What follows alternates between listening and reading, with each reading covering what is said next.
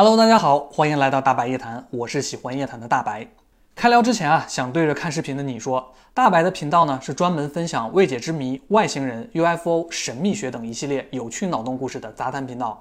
如果你也对我的视频感兴趣的话，千万别忘了点击订阅，打开小铃铛，期待与你每一次的夜谈。接下来聊的话题呢，相信一直关注大白的很多小伙伴应该都十分熟悉了。哎，没错，就是外星人。之所以单独做一期视频跟大家聊呢，是因为大白只会聊外星人啊，不，不是啊，是因为之前的很多人问了大白许多比较有意思的问题，大白也觉得啊，这些朋友确实非常可爱，脑洞也很大，激起了大白强烈的求知欲。所以呢，今天特意来一期问题盘点，看看是不是啊，真的这些问题的答案是你意想不到的。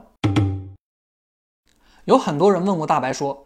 你跟我们聊这么多关于外星人的故事和传闻啊，你自己相不相信有外星人存在呢？大白觉得宇宙如此浩渺，如果只有人类自己存在，这才是最奇怪的吧。不过也有人说啊，既然外星人可能存在，那他们在哪儿呢？为什么我们到现在都没有见过所谓的外星人或者他们留下过的痕迹呢？其实这个啊就是费米悖论了，也是我们今天聊的十个问题的基础。听到这儿呢，可能很多人摇头就说，嗯，不对。费米悖论啊，比你说的复杂多了。什么黑暗丛林法则啊、大过滤器啊、地球平庸论等等等等啊。先别急，这里得说一下啊，其实这些呢都是根据费米悖论衍生出的一些科学论证或者是思考。我们后面呢都会提到。真正的费米悖论啊，就是对地外文明存在的一种怀疑论，一个概念。当时提出这个概念的费米本人呢，也是在非正式讨论情况下提出的。什么叫非正式讨论啊？简单说啊，就是随口那么一说。只是因为问题出的很有代表性，而且呢还是出自一位科学家之口，所以就被人拿来啊表述这一类现象。而且之所以叫悖论而不是定论呢，是因为这是一种疑问猜想，而不是有实际证据的论证。就像时空旅行中的经典问题啊祖父悖论一样，目前的科学上啊人是没有办法回到过去的，但是人类呢可以想象穿越时空之后的一系列的事情，前提是啊这是基于人类的正常思维与逻辑的。大白也有做过一期关于时空旅行的猜想。感兴趣的小伙伴可以去看一看。话说回来啊，如果人类没有这种好奇心或者想法呢，恐怕你就看不到像《回到未来》这种优秀的科幻电影了。大白啊，脑补了一下这样的场景：电影的主人公马丁会问啊，布朗博士，我们真的能通过这辆车穿越时空吗？博士思索了一会儿说，嗯，这不科学，我们做不到，这就是扯淡。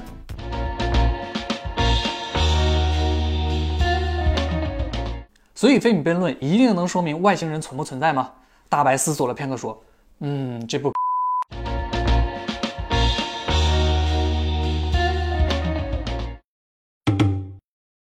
这个问题啊，相当的有趣。感兴趣的小伙伴们，现在就可以问问你身边的朋友，看他们印象中的外星人啊是什么样的。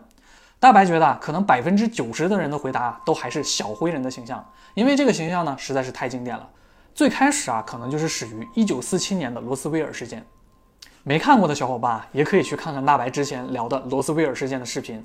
在费米悖论之中呢，延伸思维中有一个观点叫平庸原理，这是一种呢科学与哲学的观念。这种观念啊，认为人类或者地球的存在没有什么特殊地位或者是重要性。简单来说呢，人类也好啊，地球也好，就是宇宙中最普通也是最普遍的一种存在。换句话说呢，很可能在宇宙某些地方啊，随便都能找出一颗和地球十分相似的星球，上面呢也有和我们人类外观差不多的智慧生命，可能也有和搭档长得一模一样的存在。哎，说不定以后啊可以换个外星搭档呢。如果是这样的话，那些所谓的与人有过接触的外星人呢，长得像人呢，也就不奇怪了。有的人就跟大白说啊，这个外星人的形象也有可能是人故意编撰出来的呢。费米悖论不就能够说明外星人不存在吗？再说外星人啊，可能根本就不是人类的这个样子啊！哎，这个问题问得好。不过呢，可能只说对了后半段。费米悖论啊，并不是说外星人不存在，而是觉得呢，在宇宙的范围内，以人类与地球为范例，宇宙中应该存在着广泛的生命，甚至是文明。但是到现在啊，人类也没有见到过任何的外星人，所以费米当时就觉得啊这个很奇怪，也说不通。至于外星人啊，有没有可能长得不像人？我觉得这个可能性还是很大的，因为平庸理论与费米悖论都是以人类与地球为例呢，去推测整个银河系，甚至是宇宙的规律与大形态。然而与之相对的，有一个叫做地球特异假说的解释，就是有人认为呢，地球与人类是在巧合之间诞生的一个特殊存在。简单来说吧，就是宇宙之中可能只有人类才是长成这个样子的。可能别的星球上的外星人呢，根本不是碳基，甚至有可能啊是硅基生命之类的。再或者呢，地外生命的存在是以人类目前科学也无法理解与解释的，比如啊是一组电信号，甚至是呢一整颗的星球。有的聪明的小伙伴可能就明白了，说哦，原来费米悖论是以人类与地球为基础的。恭喜你抓住了一个思考的重点。那小伙伴可能会继续问说，那费米悖论就是错误的吗？先别着急下结论，我们来看下一个问题。其实很多科学家也对地外文明很感兴趣，他们都想借助啊各种科学手段去探索啊究竟存不存在地外文明。其中最著名的可能就是大家比较熟悉的 SET 计划，也就是搜寻地外文明计划。这个计划呢始于1960年，是一个非盈利性质的协会。参与其中呢，有一些比较著名的学院，比如哈佛大学、伯克莱加州大学。SETI 协会呢，就靠着使用当时世界上先进的射电望远镜，去呢监听茫茫宇宙之中的各种无线电信号，试图呢找到外星文明通讯的证据，或者说啊，可以向有可能是地外文明发出讯号的地方呢，去发射无线电信号进行沟通。由于当时计算机的算力有限，再加上呢面对着地球外庞大的宇宙，这种监听的数据量啊太过惊骇了。所以可想而知啊，他们想要筛选出哪些信号可能是非自然产生的，这种工作量呢会有多大？好在科学家呢都是聪明人，他们在啊互联网发展起来的时候，就借助程序，让世界上成千上万的计算机加入到这个搜索地外文明的行列。然而这样做真的有用吗？就像我们上面说到的啊，费米悖论其实是基于人类与地球的，而搜寻地外文明呢，则是基于无线电的射电望远镜。其实参考人类科学发展啊，这个方向感觉是无可厚非的。但是呢，猜想下，万一地外文明不用无线电通讯呢？这些年啊，就有一些科学家在研究 Li-Fi 技术，就是可见光啊无线通信，又叫做光保真技术。原理呢，就是利用一种可见光波谱进行了数据传输。具体怎么传输呢？就是利用啊一些发光或者是灯光设备进行肉眼难以看到的高速闪烁信号来传输信息。那简单来说吧，利用灯光的开关呢，对应数字的零和一，用超高的闪烁频率组成信号，然后再用接收设备呢还原数字流。理论上啊，只要 Li-Fi 可见光能覆盖到的地方，都可以进行通讯。再简单一点说啊，只要设备沐浴在 Li-Fi 的灯光范围内，就可以连入互联网。这个厉害了，这个就是不使用无线电的 WiFi 嘛。听到零一的时候啊，可能有人已经明白过来了，这不就是摩尔斯码的升级版吗？哎，简单来说可以这么理解，但是从传输的数据量与距离上面啊，还是并不相同的。有小伙伴就问啊，那这个和我们人类寻找外星人有什么关系呢？举个简单的例子啊，比如过去古代通讯靠的是烽火狼烟、飞鸽传信、快马加鞭。比如大白想跟小伙伴聊个天啊，在纸上写“亲爱的小伙伴，你好吗？”然后几天、十几天过后，你就收到了回大白一个“我很好，你呢？”这一来一回啊，一个月就过去了。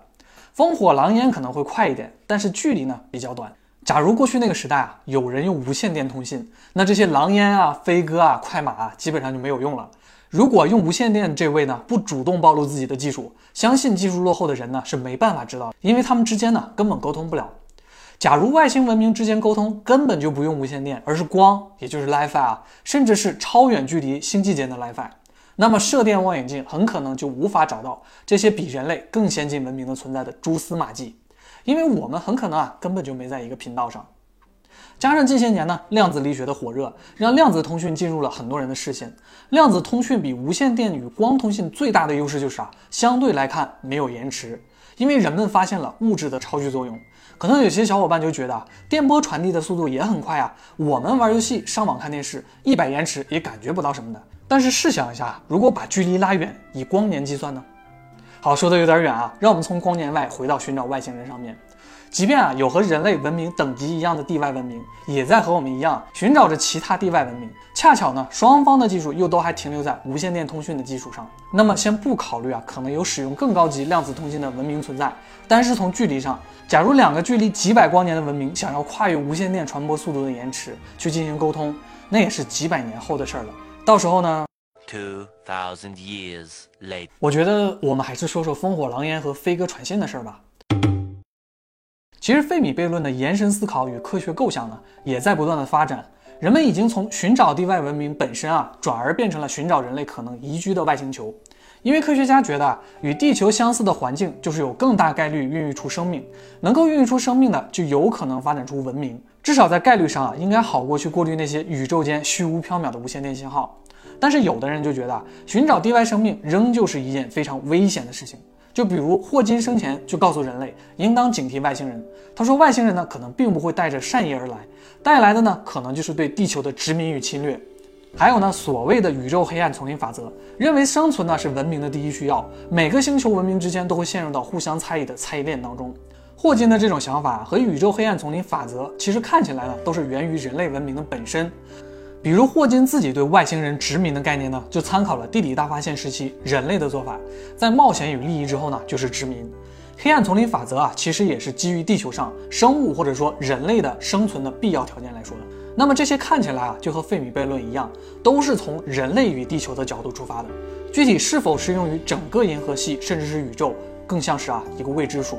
听到这儿呢，肯定有小伙伴就会问了。难道这样说啊，外星人一定就比我们有更高的道德水准吗？甚至啊，他们是更善良的吗？大白要说啊，这呢并不一定。与其说外星人充满了善意或者恶意，倒不如说啊，他们可能对于人类来说并没有善恶的概念。举个例子啊，如果把太阳系与地球呢比作是马路边的绿化带与绿色植物，人类呢就是在这个绿化带中生存的蚂蚁，那么外星文明呢就像是马路上行驶的车辆与驾驶者，在这些川流不息的宇宙文明的车流当中啊。可能根本就不会有人注意到，宇宙的某个角落的绿化带里有着许多渺小的蚂蚁。蚂蚁呢，无法离开绿化带太远，一旦离开太远呢，可能面对它们的就是车流的碾压。然而，这些车流会对这些蚂蚁抱有同情心，或者是所谓的善与恶吗？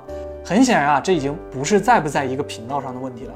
蚂蚁与人之间呢，隔着巨大的鸿沟，也就是所谓的文明的天花板。其实想想啊，正常的情况下，应该也不会有人和蚂蚁争抢资源吧。蚂蚁应该也不会轻易去追着马路上的车跑吧？哎，这个就说到下一个问题了。真的就有很多人问问大白这个问题啊。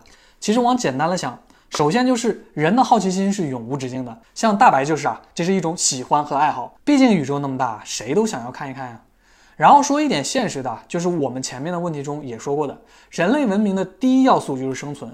简单说呢，就是趋利避害。如果能借鉴或者碰到一个比自己文明更高等的文明，说不定啊可以交流一下文明之间的心得。前提是啊要和这个文明等级相差不多的情况下，而且呢没有物质需求上的冲突。那些与自己文明等级相差太多的文明，一是我们可能根本发现不了，二呢就是我们目前啊可能根本无法理解他们的存在，就更谈不上追寻了。有的小伙伴就说啊，其实外星人可能也并不是虚无缥缈的事儿。虽然就算没见过外星人，但是很多人还是目击过 UFO 的呀。嗯，这就是接下来的一个问题了。首先要说的是啊，本身 UFO 呢，其实跟外星人并没有直接的联系。而我们要说的这些 UFO 呢，简单来说就是排除了自然现象的特点，而且还不是人类科技水平能够制造的。很多人会认为啊，这些 UFO 就是外星人乘坐的宇宙飞船，甚至有些人会说自己拍照录像目击到过这些不明飞行物。据说呢，不明飞行物的种类啊非常的多，其中最广为流传的一类 UFO。造型呢就是碟形，所以早先的 UFO 呢也被称为飞碟。再就是啊一些流线型、水滴型或者是球形等等等等这样的 UFO。总之就没有一个像是我们见过的人类飞行器造型的，比如飞机、火箭。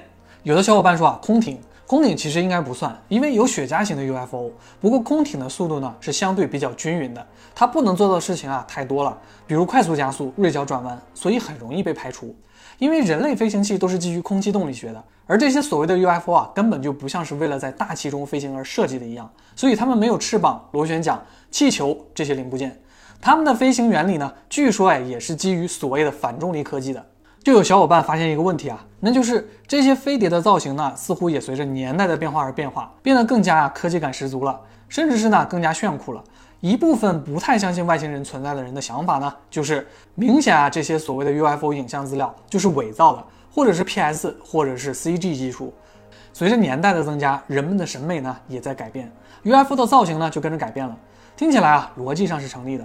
但是啊，我们不妨假设一下，人类的文明与科技啊都在蓬勃的发展。如果真的有外星文明，他们的发展速度啊到达一定程度，就一定会静止吗？人类的科技几十年间都会发生天翻覆地的改变，难道外星文明就不会吗？费米悖论啊，从提出到现在已经有整整七十年了。然而，面对地外文明这件事啊，我们仍旧在使用费米悖论进行解释，而且还停留在非常浅显的理解上。从费米悖论这件事上啊，就能看出，其实人呢都有退回到心理舒适区的习惯。很多人呢对于未知陌生的事物啊，都会感觉到紧张，或者是焦虑，甚至是恐惧。这看起来呢是正常的，也是自然的。但是当人类在地球以外的星球上迈开一小步，当人朝着太阳系外发射探测器，对未知的宇宙空间说一声你好的时候，人类就是在离开舒适区。那为什么一提到外星人或者外星文明的时候，我们就又退回去了呢？哎，是不是有那味儿了？不妨大胆的猜测下，会不会啊是有更高等的外星文明在阻碍着人类，就像《三体》中的质子一样，锁死了大强子对撞机，就相当于锁死了人类的科技。又或者呢是阴谋论一点，外星人在控制着人们的潜意识，让人一提到外星人呢就自动宕机，不想再思考了，也不想再讨论了。好，大白觉得啊这个可能性确实低了点儿，比较大的可能性是因为啊人类自己锁死了自己。这点从哪儿体现的呢？其实不是从科技。而是人类的思维与想象力上，当文明存在的时间的跨度巨大的时候啊，人就不太容易感知到其中的差别了。比如一万年与一万一千年，十万年与十一万年，前者相差一千年，后者相差一万年。然而后者呢是前者的十倍。所以啊，人类用自身的文明发展做参考，也只能用自身参考去判断外星文明存在与否。人类大多不敢想象，也可能是啊无法想象有能超越人类文明的存在。至于啊大过滤器这种猜想理论呢，啊也就是啊要么其他文明没有超过人类，要么就是文明发展到一定程度会自我毁灭，人类文明呢可能是刚刚起步的阶段。这种说法呢，现在听起来是不是像极了人类在自我安慰，退回到舒适区呢？你品，你细品。大白啊，经常看到有人讨论这个问题，但是亲自来问大白的人呢很少。有人就说啊，《秘密太空计划》这个故事的主人公克里古德也好，《海奥华预言》的作者米歇也好，独臂农夫比利迈尔也好，他们都说啊自己见过外星人，而且好像最后呢表现的都有一些宗教的倾向。他们所传达的所谓的外星人信息呢，看起来都十分有哲理和所谓的灵性，好像啊就是某种宗教，但是又总觉得啊哪里不太对。难道真的是有外星人，并且还告诉他们这些吗？这个呢就要说到一个概念，大白叫它互联网宗教。那为什么叫互联网宗教呢？这就啊要说到它的核心了，也就是所谓的新时代运动了。维基百科上说明啊，这个新时代运动呢是一种去中心化的宗教及灵性的社会现象。那什么是去中心化呢？这个词呢是用来描述互联网发展过程中形成的状态。简单说啊，就是大家可以共同参与与共同创造一个结果。任何人呢都可以在网络上表达自己的观点，创造原创内容，共同产生信息。每个人呢都是一个节点，而每个人都可以成为中心，这就很像是我们的社交网络的状态。新时代运动呢就吸收了去中心化的概念，并且呢可以说它无所不包，无神论、一神论、泛神论等等等等都在它的囊括之中。而且呢又将其自身啊与东西方的古老的对精神的理解，以及对各大宗教与现代科学观念呢融合在了一起，吸取了很多宗教之中的特点与思想，甚至是哲学、神秘学、超心理学都被容纳在了其中。从时间上看啊，这个运动似乎也起源于一九六零年，要早于现代互联网出现。可以说呢，伴随着互联网的出现，这个运动被更多的人无形甚至是无意识的推动着。这也是为什么大白要叫它互联网宗教的另一个原因。可以说呢，这个新时代运动啊，既包含了一切，又被一切所排斥。非常多的人啊，包括科学界、神秘学，甚至是宗教呢，都对它进行过质疑与批评，因为它呢杂糅了一切，模糊了许多信息的界限。碍于篇幅，今天大白不能把它完整的描述出来。但是，请看视频的小伙伴呢，了解的一点就是，这个运动呢十分的庞大复杂，并且饱受诟病。细思极恐的是啊，这个运动没有实际的发起者，更没有明确的定义，甚至没有标准。它随着时代的发展呢，把许许多多的主流元素与个人信念都融入到了其中。很多很多人啊都认为这个运动不是宗教，因为它没有教义。更多的人呢，可能根本不知道自己已经被它吸纳在其中了。因为来者不拒，所以不出所料啊，外星人、麦田圈、未解之谜等等等等这种概念呢，也被容纳到了其中。于是就有了我们听到的那些与外星人接触，并且啊带有很浓的宗教色彩的信息。很多人听到这些信息呢，就觉得很熟悉，很有道理。那是因为啊，这些信息原本可能就是一些主流宗教的内容或者是思想。有人说啊，这就是人类发展的必然，是一种思想文化融合的现象。也有人说啊，这背后似乎有着一个十分神秘的力量，甚至啊，没准可能是外星人在推动着它的发展。更有人认为啊，新时代运动就是一切奇怪小团体的根源。肯定会有人问大白说：“你怎么看待这个新时代运动呢？”大白觉得这个就像我们看待互联网一样，你如何评价互联网是好还是坏呢？我们要明白的是啊，一个东西本身其实并不一定只有好与坏某一个属性，关键是看如何用以及用的人是谁。所以相信啊，讲到这里，小伙伴应该也有自己的想法了。那么接下来的问题呢，是大白自己提出来的。看到这个问题呢，可能有些小伙伴会问啊。大白，你之前讲过秘密太空计划，还要花一元，那你是不是真的就相信这些故事，或者是同意那些观点呢？大白一直都相信一句话啊，叫取其精华，去其糟粕。很多的事情并不是二元对立的，也不是非黑即白的。大白既相信科学，也不排斥神秘学，前提是啊，只要能够让大白觉得有道理。相对来说啊，提升自我意识，注重精神，提高道德水准，要对值得的人善良。就算这些不是那些所谓的外星人说的，难道这些话就是错的吗？还有就是啊，如果你把大白的视频当做严谨的科普来看，那大白要告诉你们，千万不要这样，因为这些呢，都是为了扩充我们的脑洞与知识面，提高我们的想象力。就像我们小时候听到的童话故事与寓言，总有一部分啊是你与我都感兴趣的，仅此而已。所以不用担心啊，接下来大白仍旧会呢讲未解之谜、外星人与神秘学的脑洞与故事。看到这里的小伙伴，如果你们是跳过了前面的内容，直接空降成功到这里的，那大白要说啊，你真的是错过了很多重要的内容环节与大白留下的线索。而且大白每一个问题呢，都是环环相扣的。关于外星人到底存不存在这个问题呢，大白心中已经有了答案，相信小伙伴们也一定有了自己的想法。说了这么多干货啊，也该轮到你们了吧？还等什么呀？赶快给大白留言吧！大白由衷的感谢小伙伴们的支持，并且呢，也十分愿意倾听你们的脑洞与想法。这期的彩蛋呢，就需要小伙伴们自己发掘了。线索呢，就在置顶评论的数字当中。祝你们呢玩的愉快！我是喜欢夜谈的大白，我们下次再见，拜拜。